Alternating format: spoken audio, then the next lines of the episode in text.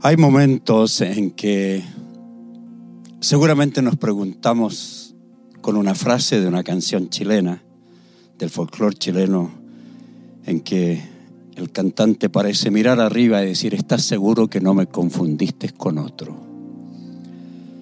Hay momentos en la vida en que tenemos esa pregunta para Dios, o por qué sufren las personas buenas, o por qué ocurren tragedias, o por qué un país como el nuestro, que era para muchos el orgullo de América Latina, ¿por qué los jaguares de América terminaron en medio de conflictos, desórdenes, saqueos, odio? La verdad, regresar a mi país es siempre un privilegio, pero también hoy más que nunca es un serio desafío. Examinar lo que existe hoy con lo que antes vivíamos. Desde las cosas más sencillas, desde tener eh, locutores de radio o animadores de televisión con una buena dicción, hablando bien, un César Antonio Santis, un Antonio Vodanovich, eh, gente elegante, a tener lo que tenemos hoy, gente vulgar, en otros días, cuando en nuestro país existía periodismo, no un sistema de comunicaciones tratando de sembrar un pensamiento y crear una filosofía de pensamiento en nuestro país que es totalmente anti Dios y anticristiana. Y en medio de todo lo que ocurre, en medio del caos de la sociedad, no solamente en nuestro país, yo vivo en los Estados Unidos, y allá tenemos igual saqueos, destrucciones, tenemos incendios, odio racial, odio racial más odio hacia el blanco, sistemático, promovido. Todas las cosas han cambiado, porque ¿quién se iba a imaginar que este año 2020 sería lo que es? Yo tampoco me imaginé aquello. Hice todos mis planes, por supuesto, toda mi agenda, un año, casi dos años anticipadas, mi agenda llena. Y pensé entonces viajar por muchos lugares. 2020 era un año tremendamente maravilloso para mi persona. Y en medio de aquella agenda, entender que Dios tenía planes totalmente diferentes para mí. Eso es sorprendente. Yo planifiqué eh, estar con miles de personas. El año 2019, más de 45 mil personas asistieron a las conferencias. Tenía proyectado lo mismo, tenía proyectado 33 conferencias internacionales en el año. Pero Dios cambió todos mis planes. Y las palabras de Santiago hoy tienen más sentido que nunca. Vamos ahora a los que decís, mañana haremos esto, traficaremos, ganaremos, haremos todo esto y aquello, cuando no sabéis lo que será el mañana. Porque la vida es ciertamente una neblina que aparece y desaparece, en lugar de lo cual deberías decir, si Dios quiere, haremos esto o aquello. Ahora, religiosos que somos nosotros, las personas tienen la tendencia entonces a, cuando van a hacer un plan, decir, yo voy a trabajar el 2021, voy a empezar una empresa, si Dios quiere. Le agregamos aquella frase religiosa de cliché, creyendo que por agregar la frase ya cumplimos con lo que la palabra de Dios dice. Nada más equivocado que aquello. Yo puedo agregar mil veces la frase, voy a comer si Dios quiere, voy a ir allá si Dios quiere, y en realidad no me interesa lo que Dios quiere. Por eso la pregunta es esencial. He estado examinando los tiempos y ni la acumulada experiencia y tampoco la avanzada ciencia, ni los artistas hermosas, ni las empresas exitosas, poderosas, ni los políticos derechistas, ni los líderes morales progresistas, liberales, han podido detener la crisis mundial. que Dios soberano puede haber provocado o de seguro ha permitido. No se concretaron las lunas de miel en París, tampoco las compras en China. La muralla china no sirvió para nada. Los países como los países europeos, otrora cuna del cristianismo, donde alguna vez me senté en una catedral de Ámsterdam, extasiado por la historia. Y me senté allí y lloré, pensando en la reforma, pensando en aquellos que nos entregaron el mensaje del Evangelio y los principios teológicos y que nos enseñaron sobre política, sobre economía, sobre sexualidad, sobre libre empresa, sobre Estado pequeño, que nos enseñaron a vivir en un mundo competitivo, pero a la vez que daba la gloria a Dios. Y sentado allí en la Catedral de Ámsterdam, habíamos dos personas, un fotógrafo y yo lamentando la pérdida de los principios morales más grandiosos que han existido en la historia de la humanidad. La otrora Europa que traspasó el cristianismo huyendo cristianos a los Estados Unidos, que invirtió billones de dólares en enviar misioneros a todo el mundo y llegaron a nosotros y trajeron el Evangelio para ahora tener una generación post-cristiana de liberales morales que aceptan todo lo que la Biblia prohíbe. ¿Quién se iba a imaginar que no habría fútbol en los estadios, ni películas en los cines? Ni negocios en los centros comerciales, ni pastores viajando, ni hermanos adorando, todos juntos, cantando. Mi pregunta es la siguiente. Si fuimos sacados de los templos donde estábamos juntos adorando a Dios, juntos sirviendo a Dios, juntos amando, estimulando al amor, juntos ofrendando, diezmando, poniendo atención. Si en el templo no estábamos con el café en la mano, comiendo, parándonos, oyendo por aquí, por allá, ¿por qué ahora hay personas que en los cultos virtuales no están poniendo atención a la adoración que están realizando personas que ah, ensayaron para llevarle el culto y las canciones a la casa, pero las estadísticas dicen que muchos ni siquiera escuchan la alabanza, otros escuchan mientras están haciendo otra cosa, ya no están concentrados en saltar, danzar, porque ya no están en el templo, pero están igual en la presencia del mismo Dios que estaba en su mente encerrado en el templo. Por eso el mundo cambió. El mundo cambió y nosotros tenemos que aprender lecciones de lo que está ocurriendo. Las personas a veces me han preguntado, pastor, ¿por qué está ocurriendo esto? Quisiera tener toda la explicación, pero mi explicación con respecto a la providencia divina, a la soberanía de Dios que la amo, no me gusta a veces, este es un año complicado para nosotros como familia, difícil. Así que en este mundo de la soberanía de Dios, cuando el versículo que viene a la mente, sabemos además que a los que aman a Dios, todas las cosas, todas las cosas, los cierres de los estadios, los cierres de los centros comerciales, la plaga, el virus, la pandemia, las enfermedades, las pérdidas económicas, todo las cosas los ayudan a bien, esto es, a los que conforme a su propósito son llamados.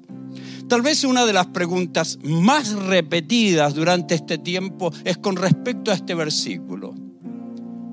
Y tengo que decirle que en mi propia vida, a ver, año 2020, gran planificación, muere uno de mis perritos de los cinco que tenía regalones. Después mi esposita, fuimos a Nueva York, sufrió una caída en México en octubre, fuimos el 15, 14 de febrero a Nueva York a una conferencia, nos quedamos y el 18 le da una crisis, se le paraliza la pierna, comienza con dolores insoportables, nada le servía. y de allí en adelante pasó más de cinco meses sin poder subir gradas al segundo piso con un dolor permanente. En el mes de marzo tengo un accidente con dos choques en menos de tres minutos. A más de 120 kilómetros por hora yo me estrellé porque un camión me tiró agua. Mi carro hidroplaneó, me estrellé contra la carretera, quedé mirando en sentido contrario. Estoy tratando de revivir a mi perrito que iba conmigo, el segundo. Y cuando veo que otro carro se acerca a la misma o más velocidad que la mía, le ocurrió exactamente lo mismo, solo que ahora venía frente a mí y tuve que decirle al Señor, Señor, te entrego mi esposa, mis hijos, gracias por la extraordinaria vida que me has permitido vivir y te entrego todo, Señor. Tú me trajiste al mundo y tú me llevas y siento el impacto. Me di cuenta que no me había pasado nada. Mi perrito murió, mi accidente, mi esposa enferma. Luego, sin poder obtener economía de mis conferencias, yo no recibo muchas ofrendas, ahora un poco. No tengo una iglesia que me apoye económicamente porque me dediqué a viajar para servir a la iglesia mundial sin trabajar por meses, empecé a preguntar al Señor qué quería. Y luego de todo eso, mi hijo que había tenido conflictos en el pasado, tomó decisiones equivocadas, había perdido su residencia en los Estados Unidos, estaba ilegal en Estados Unidos, aunque yo predico contra la vida ilegal, mi hijo fue deportado y por esa razón estamos acá. Así que por favor póngase en ese contexto. Y en medio de todo aquello, las preguntas que la gente me hace, pastor, si sabemos que todas las cosas ayudan para bien, ¿cuál es la explicación? La explicación es que Dios es soberano. Él no tiene nuestros relojes ni nuestro calendario. Él nunca se adelanta, Él nunca se atrasa. Sus decisiones son correctas. Elizabeth fue muy vieja para tener un bebé y lo tuvo y María muy joven para tener un bebé y tuvo al Hijo de Dios. Dios en su soberanía, en su providencia, puede provocar una crisis o siempre permitirla. Yo no sé cuál de las dos cosas es, pero sí sé que Dios permite todo lo que vivimos. La pregunta es, ¿cómo es posible? ¿Será que estuvimos pecando mucho como iglesia? ¿Será que Dios quiere castigarnos? ¿Al mundo quiere castigarnos? No puedo decirle directamente, pero puedo decirle que Dios permitió esto con propósito y que Dios permite crisis en la vida de las personas siempre para nuestro bien. Dios nunca tiene un mal plan para nosotros. Por lo tanto, nuestra determinación debe ser, Señor, si todas las cosas ayudan para bien, ¿en qué me va a ayudar esto que estoy viviendo? ¿Será que estoy pecando? No necesariamente, porque Dios puede disciplinar a uno de sus hijos por los pecados cometidos o puede permitir que la lluvia, el sol, terremotos, hambres, hambrunas caigan sobre justos o pecadores. ¿Será que la Biblia se equivocó cuando dice que ninguna plaga llegará a tu morada porque llegó a la mía? Porque está entendiendo mal la Biblia, porque Dios nunca ha dicho que sus hijos en todas las edades, en todos los tiempos, en toda circunstancia, nunca recibirán plagas. Dios nunca dijo aquello. No se debe sacar una doctrina de un versículo porque todo versículo es parte de la revelación divina, pero ningún versículo contiene toda la revelación divina. Por eso personas han tomado texto fuera de su contexto para tener un pretexto de decir esto no te va a tocar, pero le tocó. Pero no porque la palabra de Dios sea equivocado, tampoco porque Dios se ha equivocado, es porque las personas se han equivocado en su comprensión de Dios. Ahora, la palabra de Dios me asegura que todas las cosas ayudan para bien. Y si todas las cosas ayudan para bien, yo tengo que entender entonces cómo paso a través de esta circunstancia tan grave. ¿Cómo paso a través desde lo pequeñito, la muerte de mi perrito? ¿Cómo paso a través de la enfermedad de mi esposa? ¿Cómo paso y tener que cuidarla y servirla y ayudarle? ¿Cómo paso sin poder trabajar? ¿Cómo paso con este accidente? ¿Cómo paso con las secuelas posteriores? ¿Cómo paso sin dinero? Para que al final todas las cosas ayuden a bien. ¿No es cierto? Esa es la pregunta. Si Dios lo está diciendo, es verdad. Pero mi problema es cómo lo paso. Se llama resiliencia. La resiliencia es la capacidad que Dios permite que desarrollemos para que no solo pasemos por medio de las experiencias dolorosas, sino que pasemos bien por la formación anterior para que en el presente pasemos bien, para que salgamos mejor en el futuro. ¿Comprendido? Es decir, se requiere una preparación, preparación que en la Biblia se llama y se exige, se llama madurez. Uno de mis libros se titula La madurez meta obligada de todo cristiano. Todo cristiano está obligado a madurar. En mi concepto, todo cristiano inmaduro es un desobediente y por desobediente, por su inmadurez, sufre las consecuencias de su desobediencia y además la disciplina y aflicción por su rebelión. Es por eso que muchos cristianos pueden cantar bien, orar bien, servir bien, pero viven en un mundo de aflicciones y angustia que no pueden superar, salen mal de las crisis. Y Dios nunca se equivoca en una crisis. Nosotros sí. Nosotros no entendemos su plan o queremos pasar espiritualizando la vida, creyendo que Dios tiene que ayudarnos en todo lo que estamos haciendo para evitar que nos pasen cosas malas, cuando Dios nunca prometió aquello. Así que se llama preparación, se llama guía, orientación, adquirir sabiduría, desarrollar temor a Dios. El principio de la sabiduría es el temor a Dios. Si las personas realmente no tienen temor a Dios, nunca desarrollan sabiduría. Y temor a Dios no es tenerle miedo a Dios. Temor a Dios es que yo sea tan íntimo con el Todopoderoso que a mí me duela cuando hago algo que le duele a Dios y que yo me alegre cuando hago algo que le alegra a Dios.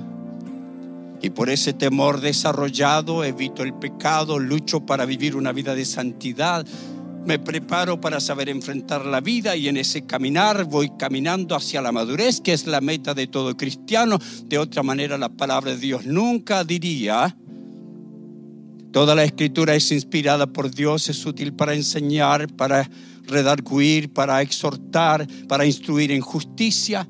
Note el fin el fin no es para que sea leída, no para que tenga distintas versiones de ella, no para que solo la subraye o para que tenga sus lecturas devocionales.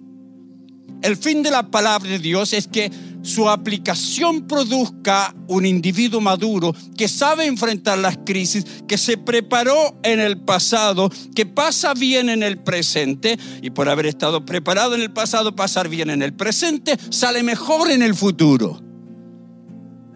Tristemente no todas las personas lo hacen. Muchas personas al pasar por estos tiempos salen mal en vez de bien.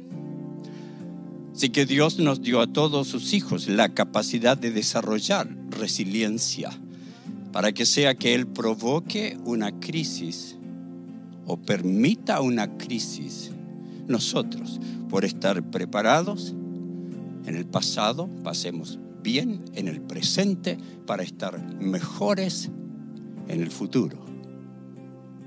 Allí se cumple lo que dice. Sabemos, dice Pablo. ¿Por qué dice sabemos? Porque sabe. Porque él dice, señores, yo he sido apedreado.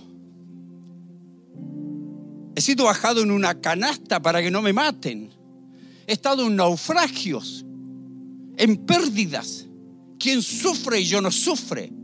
Señores, yo me preparé, busqué ayuda, busqué a los discípulos, me ayudaron, me orientaron, desarrollé mi madurez, elegí una actitud correcta, he aprendido a contentarme. No dice yo siento contentamiento, he aprendido a contentarme cualquiera sea mi situación.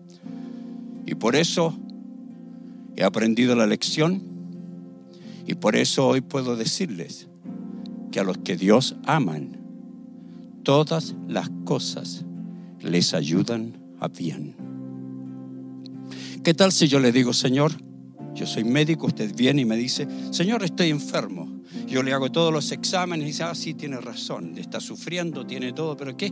Haga esto y le va a ir bien. Y usted nunca se toma la medicina, no hace los ejercicios que le dije, no sigue la dieta que le dije. Hay personas que están necias en vivir pecando, tienen diabetes y no se cuidan.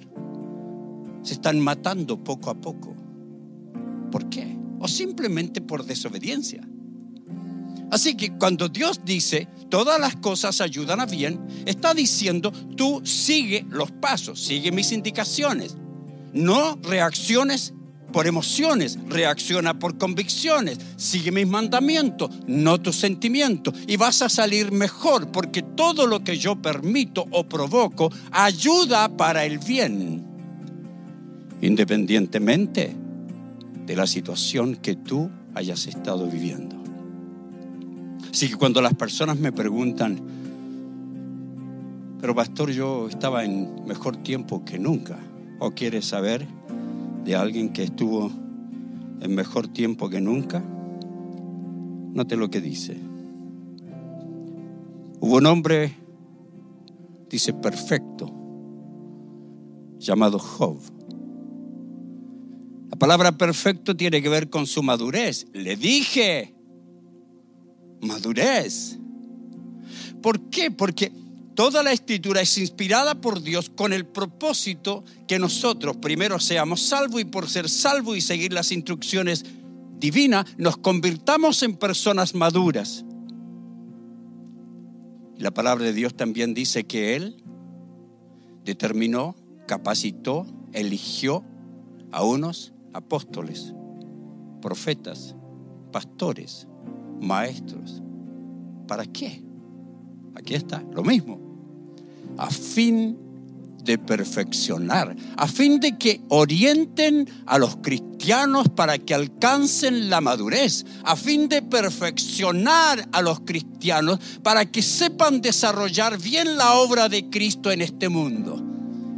No nos dice denle clases para que aprenda a predicar. Es para que aprenda a vivir la verdad, porque somos columna y baluarte de la verdad en medio de una generación maligna y perversa. Entonces, hubo un hombre, dice, con esas características.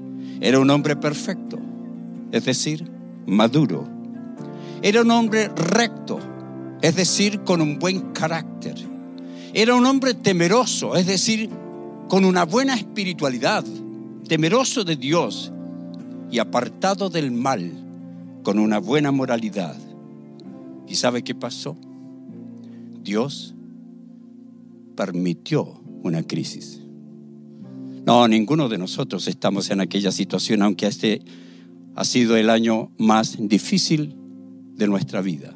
Ninguno de nosotros estamos en esta situación. Perder todos sus hijos, perder todas sus posesiones, perder su familia, perder sus empleados, perder todo, perder su esposa, perder sus amigos, perder su salud con una placa de la cabeza a los pies. Dios permitió aquello. ¿Por qué? Oh, aquí está la razón. ¿Qué le pasó a Job? Job había aprendido en el pasado, por eso es descrito por Dios de esta manera. Desarrolló su carácter, tenía una moralidad apropiada, una espiritualidad de vida y tenía una, un carácter. Es decir, Job estaba preparado para que venga la crisis pasar por ella bien. Y cuando digo pasar por ella bien, no estoy diciendo, oh, él se sentó allí a disfrutar de su enfermedad y dijo, qué lindo que estoy enfermo. No, lea a Job y él está diciendo, yo no debería haber nacido. Tan dura mi situación que hubiera querido morir en el vientre de mi madre o que me hubiera caído, hubiera muerto. No estaría en esta condición. No significa que no pasamos por un tiempo de aflicción de angustia, de dolor. Yo lo he vivido. Preguntándonos qué vamos a hacer, cómo vamos a actuar, cómo podemos responder. No, no hay problema con eso en determinado momento diciendo, Señor, ¿estás seguro que no me confundiste con otro?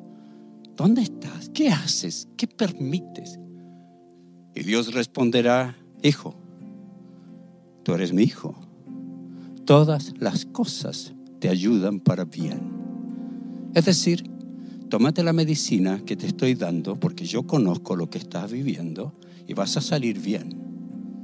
Así que eso es lo que tenemos que hacer. Pasar por este proceso. Y Job lo pasó. Y concluye diciendo en Job capítulo 1, versículos 20 al 22. Escuche lo que dice. ¿Cómo pasamos por esto? Entonces Job se levantó, rasgó su manto, se rasuró la cabeza. Primero se humilló ante Dios. Humillarse es reconocer que este Dios tiene planes soberanos que no entendemos, pero nos ponemos en sus manos. Y le decimos, tú mandas, yo me inclino, tú mandas, ¿qué, quieres, Señor? Segundo, primero, se humilló. Segundo, adoró. Y no es sencillamente decirle, Señor, te adoro. Es que siente una conexión con el Todopoderoso al punto que Él sabe que lo que Dios está permitiendo es bueno. Llegó el momento cuando usted compra una computadora y no la entiende. Y le dice, te felicito por tu computadora. No, no significa nada. El día que usted compra una computadora y se mete y comienza a ver lo que ocurre, cómo funciona, qué es lo que hace, qué le permite hacer, las cosas grandiosas que no podía. Y entonces usted dice, te pasaste. Te pasaste. Eso es lo que ocurrió con Job aquí. Te pasaste, Dios. Extraordinario lo que haces. Segundo, le adoró. Tercero, desnudo salí del vientre de mi madre y desnudo volveré allá. Reconoció su soberanía. Él manda. Él hace lo que quiere. Reconoció su soberanía. Cuarto, en todo esto, Job no pecó. Allí está la clave. En todo esto Job no pecó. Y quinto, no atribuyó a Dios despropósito alguno. Es decir, en medio de toda la crisis, Job estaba preparado. Por eso era un hombre recto, temeroso de Dios. Llegó a ese momento y a ese hombre recto, temeroso de Dios, Dios le permitió pasar por esta temporada. Estaba preparado en el pasado para pasar bien el presente y salir mejor en el futuro, porque está diciendo, en todo esto, Job no pecó ni atribuyó a Dios despropósito alguno. Esto es lo que hace que nuestra vida sea diferente. Se llama resiliencia. La capacidad no solo de pasar las crisis, sino pasar las crisis confiando en Dios, siguiendo sus principios, no pecando, para que al pasar por ellas, confiando en Dios, siguiendo sus indicaciones, viviendo por convicciones, no pecando, seamos mejores cuando venga la siguiente crisis. Porque esa es la vida. Crisis tras crisis. Si que analicemos un poquito lo que como iglesia hemos vivido. Lo que ha vivido el mundo es muy sencillo, lo entendemos. Hay más crisis que nunca en la familia. crisis matrimoniales como nunca antes, crisis con los hijos. Hoy hay más dependencias que nunca, más estrés que nunca, más estados depresivos que nunca, más consumo de alcohol, de drogas que nunca, por supuesto. Pero ¿qué ha pasado con nosotros, el pueblo de Dios? ¿Qué ha ocurrido? ¿O Dios hizo algo? Dios nos obligó a salir de los templos. ¿Sabe por qué? Pienso yo. Ah, es que nos acostumbramos a juntarnos todos y a cantar como nunca antes. Porque es lindo cantar el uno al lado del otro. Es lindo escuchar a 300, 500 mil personas. Yo estaba en una iglesia con 40 mil personas cantando maravillosa gracia. ¿Usted sabe cuánto lloré? A capela. Ocho mil personas por culto. A capela. Cantando cuán grande es Él. ¿Usted sabe cuánto lloré allí? ¿Pero ha llorado alguna vez en su casa cantando cuán grande es Él? ¿No es el mismo Dios? ¿Por qué tiene que ser diferente en medio del público que en mi soledad? Y Dios trabajó todo y nos sacó de los templos. Y algunos que oraban, cantaban, servían en el templo, ya no lo hacen fuera del templo. ¿Por qué? Cuando Dios está con propósito abriendo nuevas puertas quiero aprovechar estos minutos para decirle la nueva puerta que Dios ha abierto. Escuche lo que dice el apóstol. El apóstol Pablo escribió la segunda carta a los Corintios como una de las cartas más autobiográficas que existe. Habla de él como en ninguna de las otras cartas. Y se defiende y le da duro a sus enemigos. Me encanta Pablo. Encanta Pablo porque es capaz de decirle a los enemigos de la fe la verdad. Y la reacción de Pablo no era salir a tirarle piedra a los romanos. La reacción de aquellos que vivimos en la crisis no es que los jóvenes cristianos tengan una mezcla entre cristianismo y humanismo, cristianismo y feminismo, cristianismo y comunismo, cristianismo y progresismo, porque esa mezcla es un sincretismo que Dios odia. Y lamentablemente nuestros jóvenes están así. Estaba hace unos ocho meses atrás más de 15 mil jóvenes asistieron en el año a, las conferencias. Y en una de ellas, en vez de que ellos me pregunten a mí, decidí yo hacerle preguntas a ellos. Y le dije, quiero que sean honestos, quiero que no me mientan, Dios está acá. Así que le voy a hacer preguntas y por favor se van a poner de pie cuando yo haga la pregunta. Primera pregunta, ¿cuántos de ustedes aman a Dios? Todos se pusieron de pie. Segunda pregunta, ¿Cuántos de ustedes aman a sus padres al punto que les sirven, los ayudan, los respetan? Bajó mucho el número, ¿eh? Tercera pregunta. ¿Cuántos de ustedes son feministas? Usted se sorprendería del número de chicas puestas de pie que ni entienden el feminismo, porque muchos de nuestros jóvenes han salido a las calles a tirar piedra, a saquear o a apoyar, o incluso algunos cristianos han salido a las calles disque a amar a los manifestantes en manifestaciones homosexuales, en el lugar inapropiado. Pregunta, ¿Realmente usted confía en Dios, en todo lo que Él hace? ¿Sabe que todas las cosas que Él permite, las permite o las provoca para bien? ¿O no ha entendido esta verdad? ¿Cuál es su reacción frente a esto? ¿Empezar a destruir, a maltratar, insultar? ¿O cuál es su reacción? Su reacción es meterse en el ejército de Dios para luchar contra la inmoralidad, para luchar contra todo lo que la Biblia prohíbe. Es usted un soldado de Cristo que está aprovechando esta crisis mundial. ¿Para qué?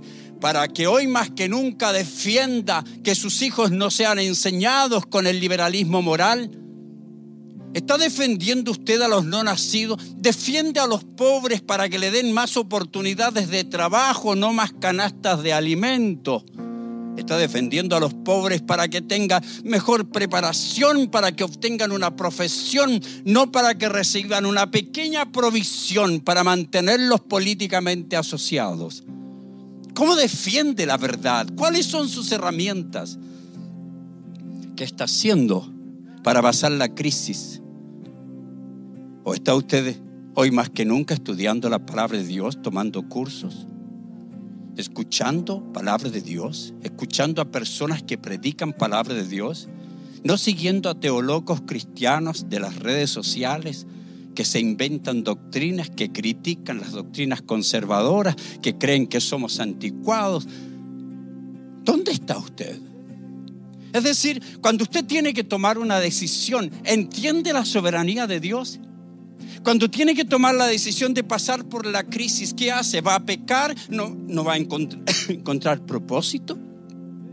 Job dice, no pecó y no le atribuyó despropósito alguno a lo que Dios estaba haciendo. En esta crisis, no peque, no insulte, no maltrate, no peque en su hogar con su esposita, con su esposo, no peque con sus hijos, no peque con sus familiares, no peque contra el gobierno, no peque contra los ciudadanos, no peque, entienda que hay propósito, pase la crisis sabiamente, pero entienda que su enemigo está tratando de destruir el cristianismo.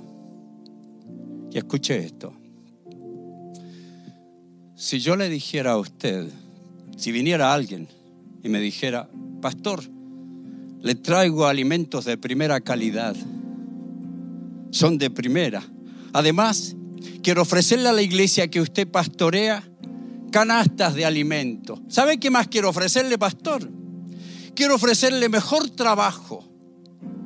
Yo quiero cambiar todas las reglas de la sociedad para ofrecerle a los miembros de su congregación una mejor situación económica, mejor futuro, mejor retiro, mejor de todo. Yo quiero ofrecerle lo mejor de todo. Y deme la oportunidad además de regalarle a cada uno de los miembros de su iglesia 10 mil dólares. ¿Usted cree que por esa oferta de que va a cambiar la vida de las personas, yo voy a aceptar que aquel que trae todas aquellas donaciones y promesas, que es un degenerado moral, que ama el aborto, que ama las relaciones sexuales prematrimoniales. ¿Usted cree que yo le voy a aceptar que esa persona que es corrupta, que ha hecho promesas que nunca ha cumplido, ¿Usted cree que le voy a decir, sí, venga a darle todo eso a los miembros de la iglesia? ¿Usted cree que no tengo la responsabilidad delante de Dios de decirle a los hermanos de la congregación, no importa cuánto le ofrezcan, qué le digan, usted tiene que entender que el que está detrás de todas esas ofertas es Satanás.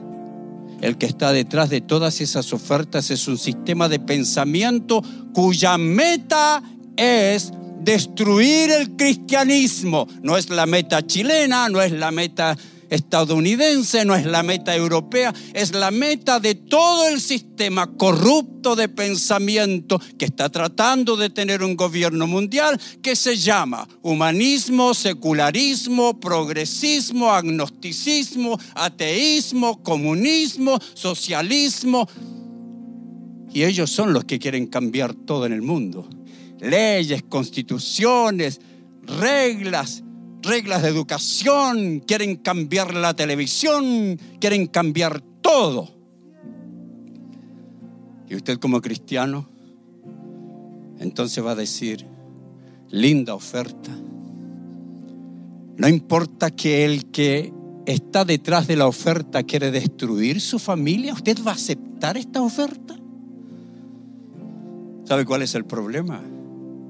Es que para pasar por la crisis había que estar preparado en el pasado. ¿Y sabe cuál es uno de los problemas? Es que muchos líderes nunca le enseñaron a la gente a tener los valores y la ética bíblica. No tenían cursos de ética, cursos de valores. Cantaban bien, oraban bien, pero no tenían cursos de familia. Por lo tanto, no los prepararon. Y ahora en la crisis no saben cómo enfrentar. No saben cómo practicar su sexualidad. Hay hombres que abusan sexualmente de su esposa. Hay mujeres que abusan de sus maridos negándose a cumplir su deber conyugal de tener intimidad sexual integral sin razones bíblicas. Hay padres que abusan de sus hijos. Hay personas que no saben cómo manejar su economía porque antes no le dieron curso de manejar su dinero. Y como no tuvieron curso de manejar su dinero, llegaron aquí sin dinero, sin ahorros, y en medio de la crisis no tienen ahorro, no saben cómo reaccionar y no saben cómo actuar. Y en medio de toda aquella crisis no tienen la herramienta para salir mejores. Esto es lo que quiero desafiarle, con esto termino. Yo quiero desafiar al liderazgo cristiano a entregar principios, valores, ética, enseñar moralidad, enseñar a nuestros niños desde pequeñito.